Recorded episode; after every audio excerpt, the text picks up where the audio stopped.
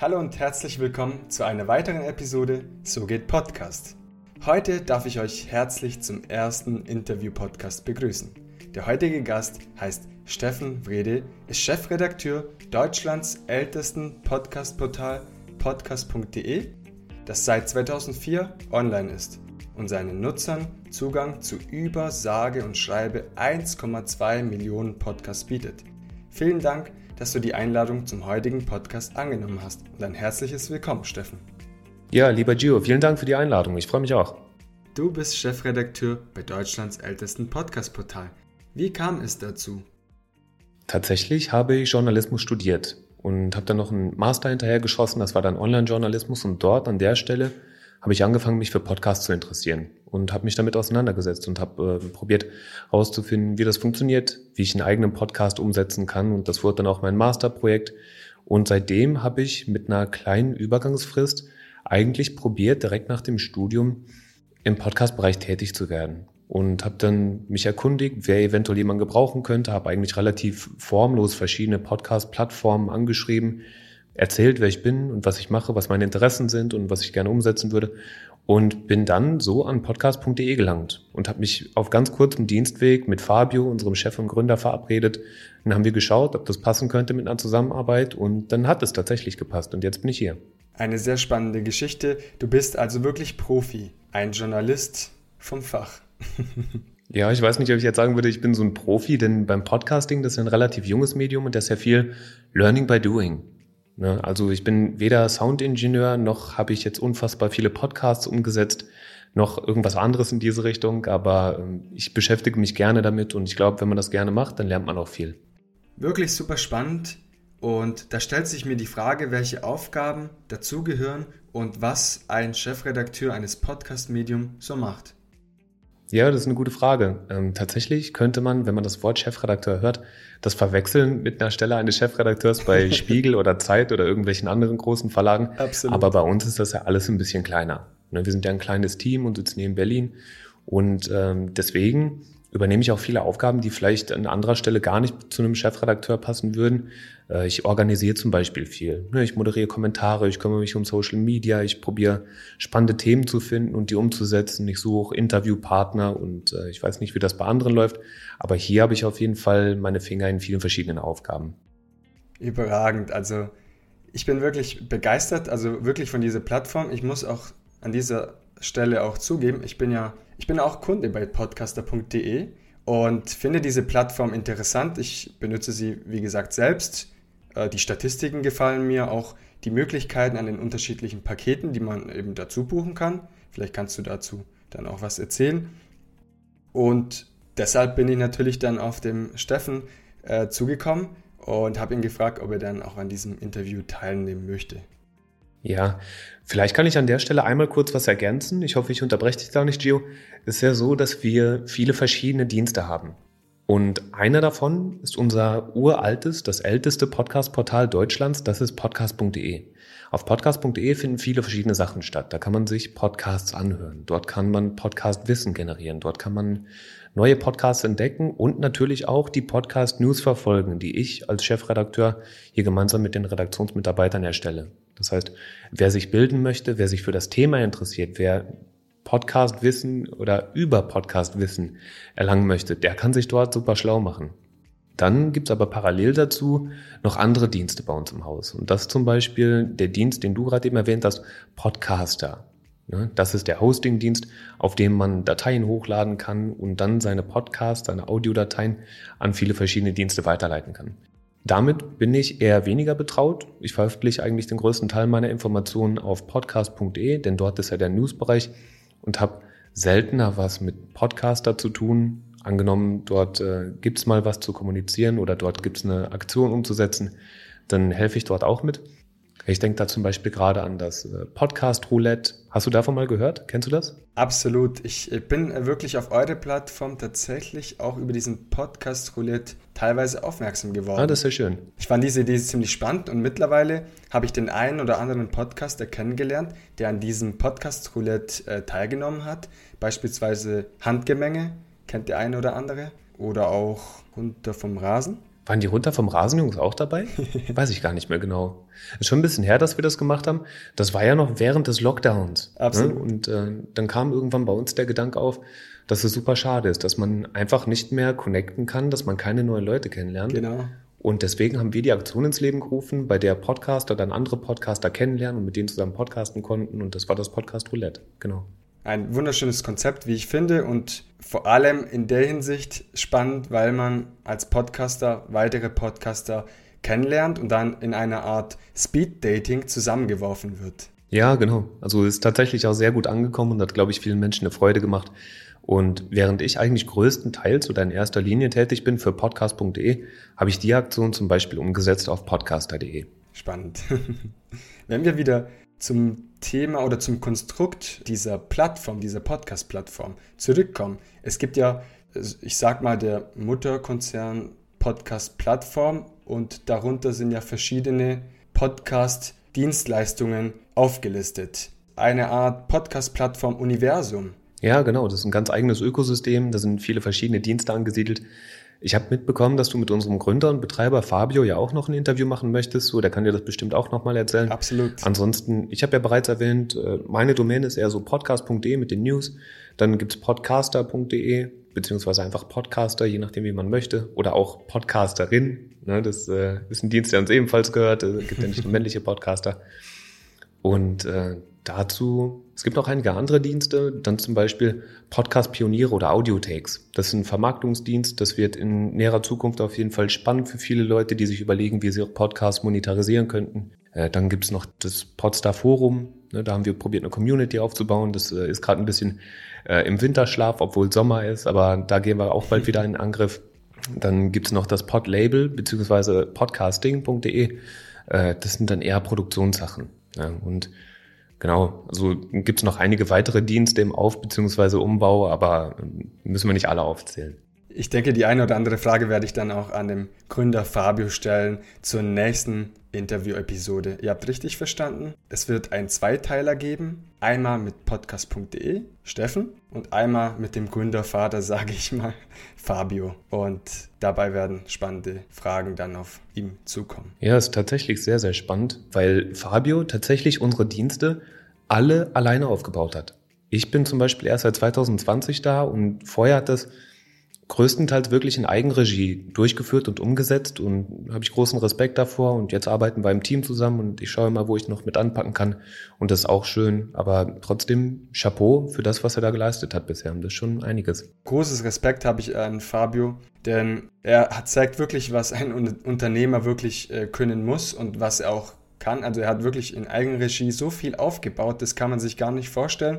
Gerade ich selbst mit So geht Podcast merke, wie, wie viel Aufwand wirklich dahinter steckt, wenn man einen Blog schreibt, wenn man wirklich Podcasts aufnimmt, dann mit Social Media etc. Das ist wirklich äh, nicht ganz ohne und äh, viel Zeit, was äh, wirklich eingesetzt wird. Das werden wir natürlich auch nächste Woche dann von Fabio erfahren. Da gehen wir dann auch auf den einen oder anderen Detail auf ihn zu. Bleibt gespannt. Ich möchte an dieser Stelle wieder zum Thema Podcast selbst zurückkommen. Du hast ja mit podcast.de sehr viele Podcasts im Laufe der Laufbahn eurer Plattform begleitet bzw. euer Team. Was waren denn hierbei die größten Herausforderungen? Also ich muss es ein bisschen mit Abstand betrachten, denn wie gesagt, ich bin ja erst seit 2020 dabei Richtig. und den Dienst gibt schon seit ich äh, damals noch in der Schule war, nämlich seit 2004. Ne? Und ich war danach auch noch ein bisschen in der Schule, das heißt, das hat alles weit vor meiner Zeit angefangen.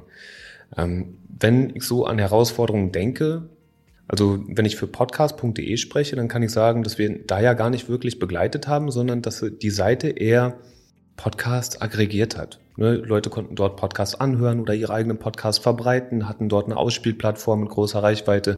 Ich glaube, an Herausforderungen kann man sagen, dass es auf jeden Fall ein Kraftakt war, das älteste Podcast-Portal Deutschlands seit damals bis heute am Laufen zu halten sich ein Finanzierungsmodell zu überlegen und dann halt auch die Podcast-Wellen zu überdauern. Ne, je nachdem, wo man in der Podcast-Literatur nachliest, bekommt man ja mit, dass es immer in Wellenbewegung gekommen und gegangen ist. Ne? Denn um 2005 rum gab es so die erste Podcast-Welle, der erste Trend.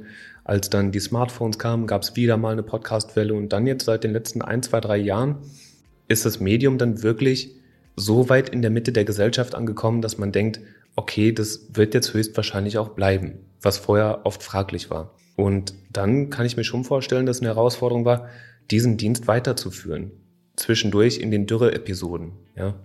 Das stelle ich mir auch sehr schwierig vor, gerade weil 2005, 2006, da war ja die Podcast-Welt in Deutschland noch nicht so weit. Also wenn man gerade jetzt über den Teich hinausschaut in die USA mit Joe Rogan etc., also das Ganze hat ja viel früher gestartet und viele Podcasts oder ich persönlich habe auch dann amerikanische Podcasts gehört, weil damals eben die Auswahl in Deutschland noch nicht so groß war. Wenn man das Ganze jetzt vergleicht, also mit einem gemischten Hack, das weltweit die Top 10 belegt, das ist echt eine krasse Leistung für einen deutschen Podcast. Ja, zumindest laut Spotify. Ähm, ich meine, Spotify hat ja ein ganz eigenes Richtig. Universum. Wie das dann mit den freien Podcasts aussieht, das ähm, sei nochmal dahingestellt, was davon der meistgehörte ist mit weltweit. Und du weißt es ja auch, dann war ein Podcast mal im Trend und dann wieder nicht und dann wieder doch und dann wieder nicht. Und deswegen ist es natürlich auch schwer, dort ein geeignetes Finanzierungsmodell für solche Plattformen zu finden und dann damit zu überleben und äh, die Plattform technisch in Schuss zu halten. Und ähm, dann ist auf der anderen Seite halt auch schön, dass seit wir jetzt zusammenarbeiten, wir es geschafft haben, podcast.de nochmal komplett neu zu launchen, dem ganz modernen Anstrich zu geben, das mobil gut nutzbar zu machen, das schön äh, ansehnlich und äh, ja, modern zu halten und dort jetzt voll durchzustarten mit eigenen Podcasts, mit äh, dem Newsbereich, mit der Redaktion und allem, was dazugehört. An dieser Stelle Chapeau an euch allen, an das ganze Team für den Relaunch und auch für die unterschiedlichen Produkte, die dieses Universum für sich anbietet. Also schaut gerne auch vorbei, liebe Zuhörer. An dieser Stelle, ich wollte eigentlich fragen, welche Erfolge waren denn die größten? Aber das Ganze hast du ja schon damit beantwortet, indem generell diese Seite von 2004 aus überlebt hat und dann mit dem Relaunch, ich denke, das Ganze fasst es gut zusammen. Denke auch. Ähm, ja, ich persönlich habe gerade Riesenfreude an unseren neu entstehenden Podcasts. Also aus der Richtung Podcaster ist was geplant. Ähm, ich persönlich beschäftige mich gerade viel mit dem Podcast.de News Podcast und äh, da gibt es auch noch zwei, drei andere Projekte, die in der Pipeline sind. Also dann dürfen die Leute gespannt sein. Diesen äh, News Podcast, den habe ich äh, persönlich auch angehört. Ich fand auch die, die erste Episode mit dem Professor. Ja, war die dritte Episode. Äh, Professor Frühbrot mit seiner äh, Kollegin Ronja Auerbacher, die mit der Studie, ne? Richtig.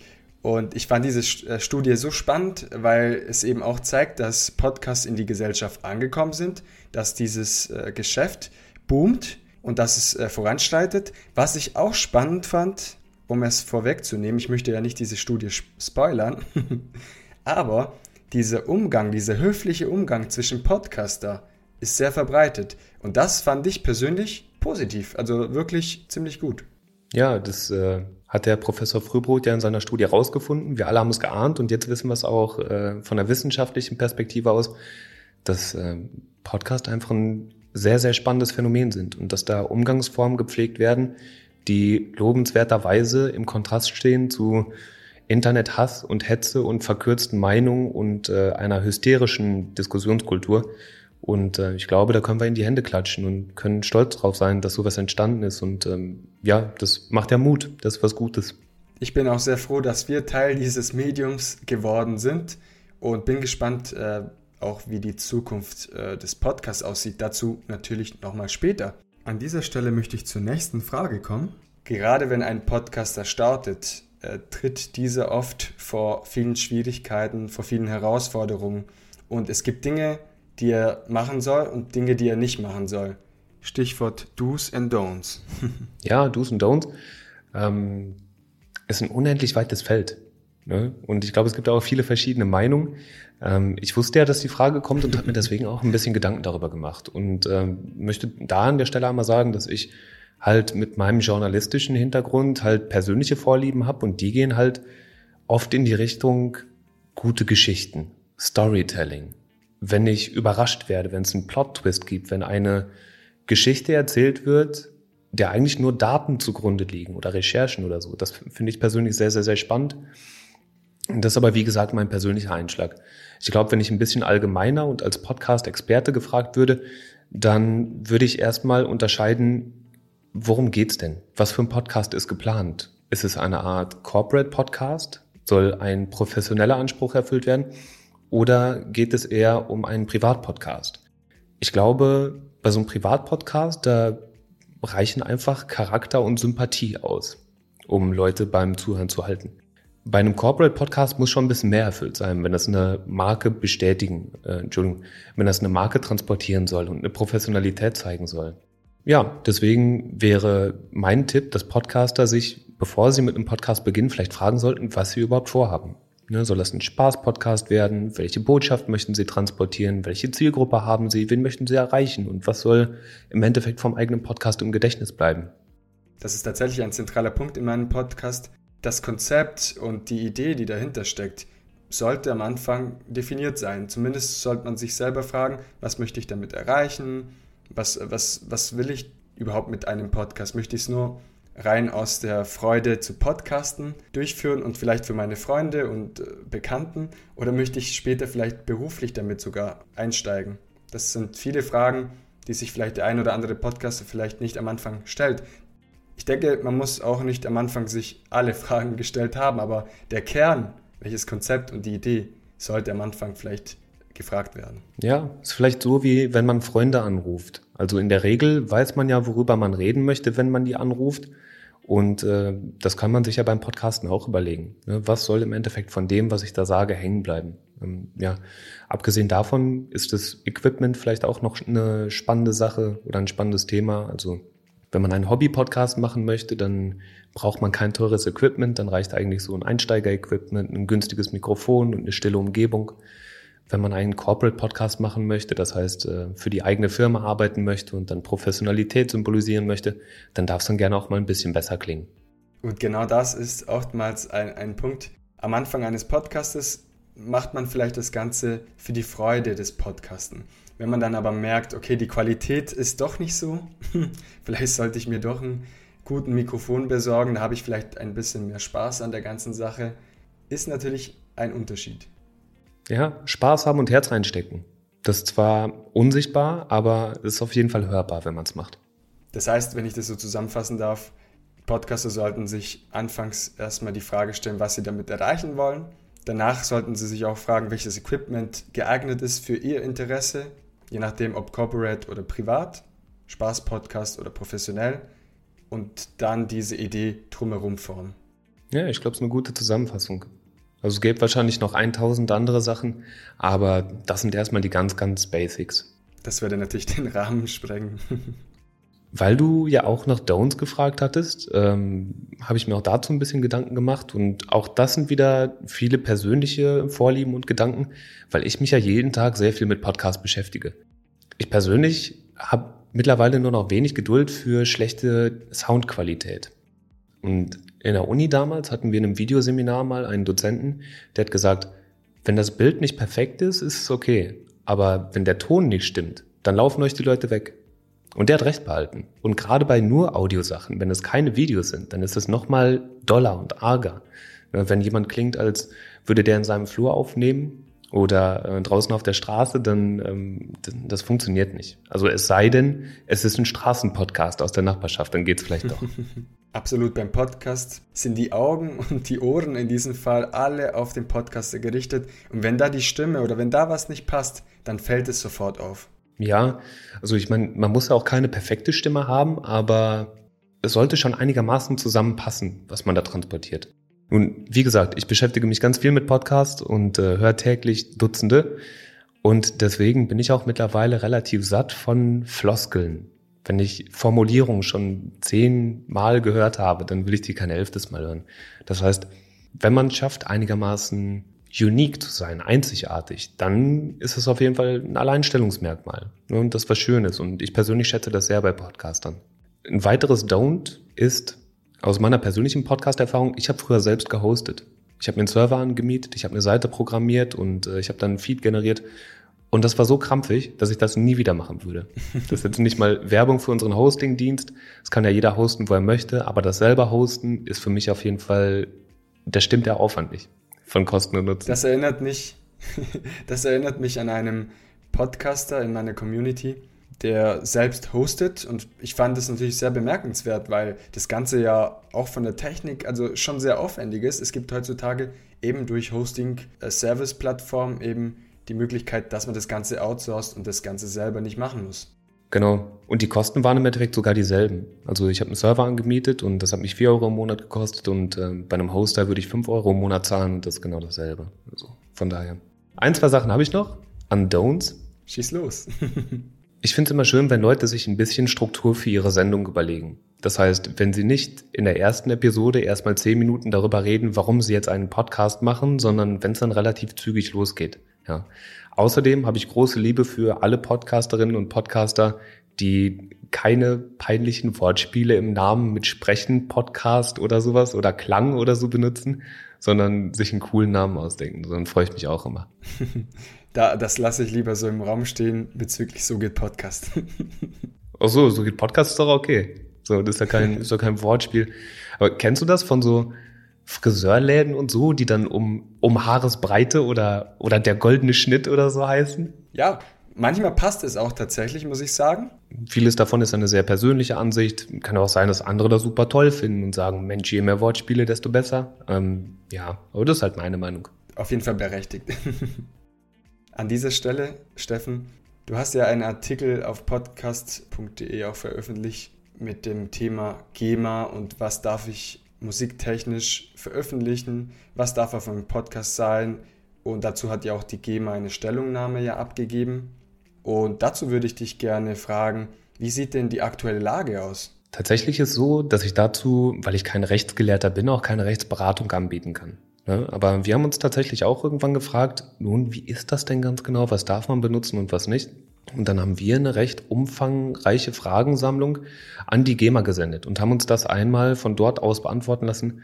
Es hat auch ein bisschen gedauert, bis dann alle Fragen beantwortet waren. Das, äh, da ist ein bisschen Zeit ins Land gegangen. Aber wir haben die Informationen dann genommen und haben die einerseits redaktionell aufbereitet und haben die andererseits auch im Podcast der FAQ zur Verfügung gestellt. Das heißt, angenommen, man führt einen Podcast und man möchte dort, um das aufzupeppen, vielleicht Musik einbauen man möchte sein Lieblingslied einbauen im Titel oder an irgendeiner anderen Stelle. Und ähm, man fragt sich, wie das geht. Dann ist in Deutschland auf jeden Fall die GEMA der Weg dahin. Also in aller Regel zumindest, weil die sehr viele Künstler vertreten und Lizenzen für die jeweiligen Songs anbieten können. Ja, das heißt, wenn jetzt jemand ein Hobbyprojekt macht und einfach irgendeine Musik nehmen möchte, dann ist es okay, weil bei einem Hobbyprojekt ist ja in der Regel kein Budget involviert. Wenn man einen professionellen Podcast machen möchte und dann sich auch Musik leisten möchte, dann am besten über die GEMA. Und dort kann man Lizenzen erstehen. Dort gibt es ein Online-Portal, dort kann man eintragen, wie viel Musik man benutzen möchte. Das geht dann in der Regel in Minuten. Wie viel von der Musik wird einfach nur laufen? Wie viel von der Musik wird übersprochen sein? Ist auch ein Faktor. Das heißt, angenommen, man macht ein Musikbett unter seiner Anmoderation und äh, benutzt dann eine Minute davon, dann kann man das in so einen Rechner eintragen und der berechnet dann im Endeffekt, wie viel man bezahlen muss bei einer gewissen Anzahl von Abrufen des Podcasts. Ja, das sind alles Faktoren, die damit reinspielen. Okay, eine sehr komplexe Thematik im Endeffekt. Und an dieser Stelle möchte ich eine provokative Frage stellen. Wenn man zum Beispiel jetzt äh, Musik äh, aus dem freien Web, sagen wir mal, lizenzfrei ergattert. Ne? Es gibt ja Künstler, die ihre Lizenzen ins Netz stellen, also ihre Musik ins Netz stellen ohne Lizenz und sagt hier, ihr könnt mich unterstützen, verbreitet meinen Namen oder so oder ihr könnt äh, spenden. Wie sieht da die Lage aus? Das finde ich nämlich ziemlich spannend. Ja, Faustregel ist, keine Musik benutzen, zu denen man nicht die Rechte hält, beziehungsweise eine Lizenz zur Nutzung. Angenommen, ein Künstler oder ein Komponist sagt nun, meine Musik ist frei, jeder soll die benutzen, dann ist natürlich gar kein Problem, dann kann man das auch machen.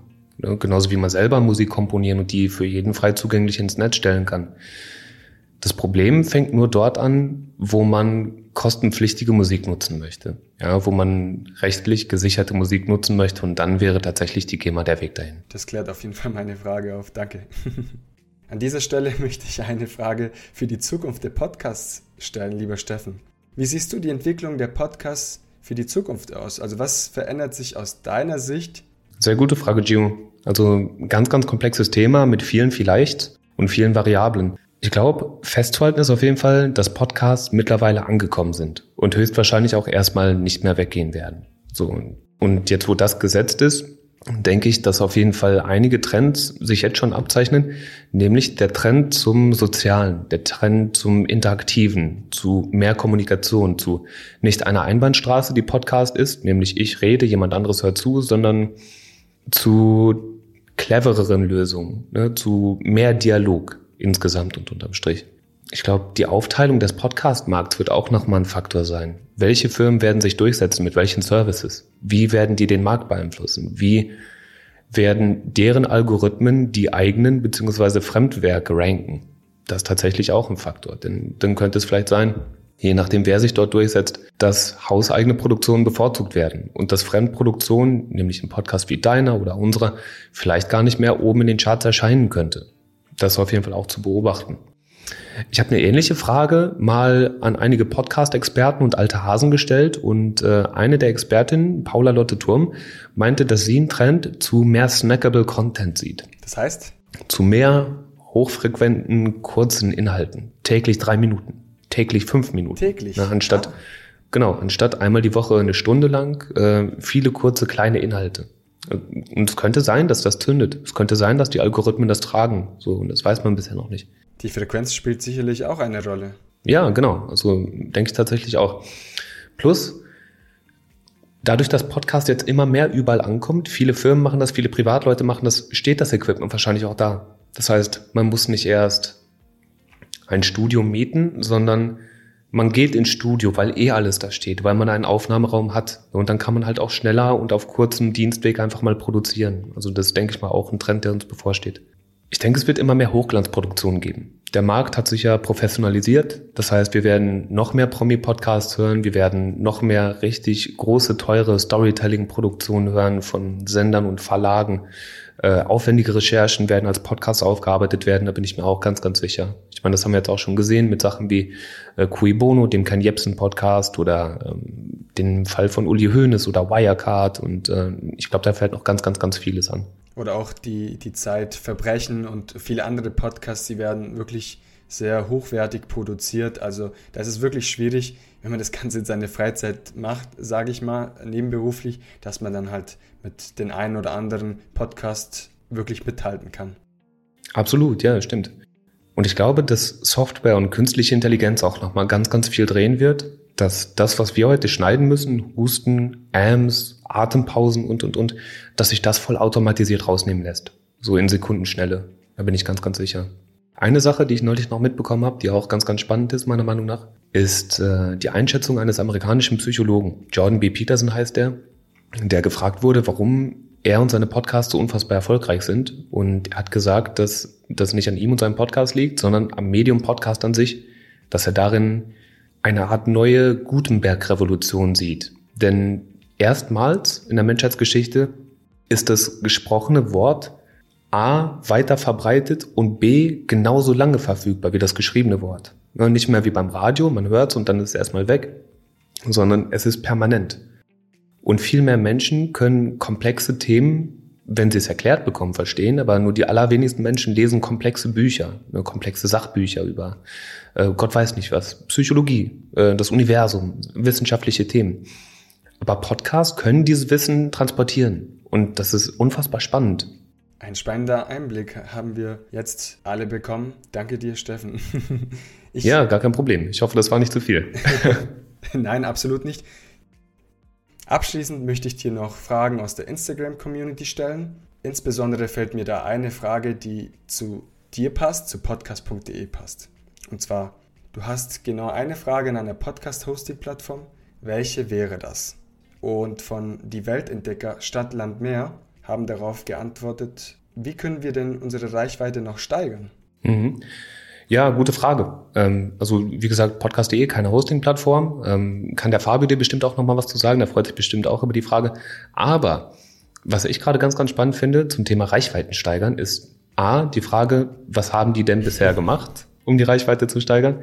Und B, was mir immer ganz schnell einfällt, ist Synergien, Vernetzung, gemeinsame Arbeiten. Connectet euch mit anderen Podcastern, ladet die in eurem Podcast ein, geht in deren Podcast zu Gast, fragt, ob ihr euch mal vorstellen dürft. So, sagt denen mal Bescheid, hey, uns gibt's und wir mögen, was ihr macht und vielleicht mögt ihr auch, was wir machen und vielleicht können wir zusammen eine Episode machen, so wie beim Podcast Roulette. Ne, ungefähr so. Und ich glaube, wenn man in diesem Milieu der Hobby-Podcasts gegenseitig sich unterstützt, dann kann man da noch eine Menge reißen. Wirklich eine schöne Antwort. Und ich habe auch darin Vertrauen, dass wenn man sich vernetzt, gerade durch Social Media und die verschiedenen Medien für sich nutzt, also dass man auf Instagram kommuniziert, in dem Podcast-Medium zu anderen Podcasts eingeladen wird, etc., dass das Ganze auch die Reichweite steigert. In diesem Sinne möchte ich mich bei dir, Steffen, bedanken.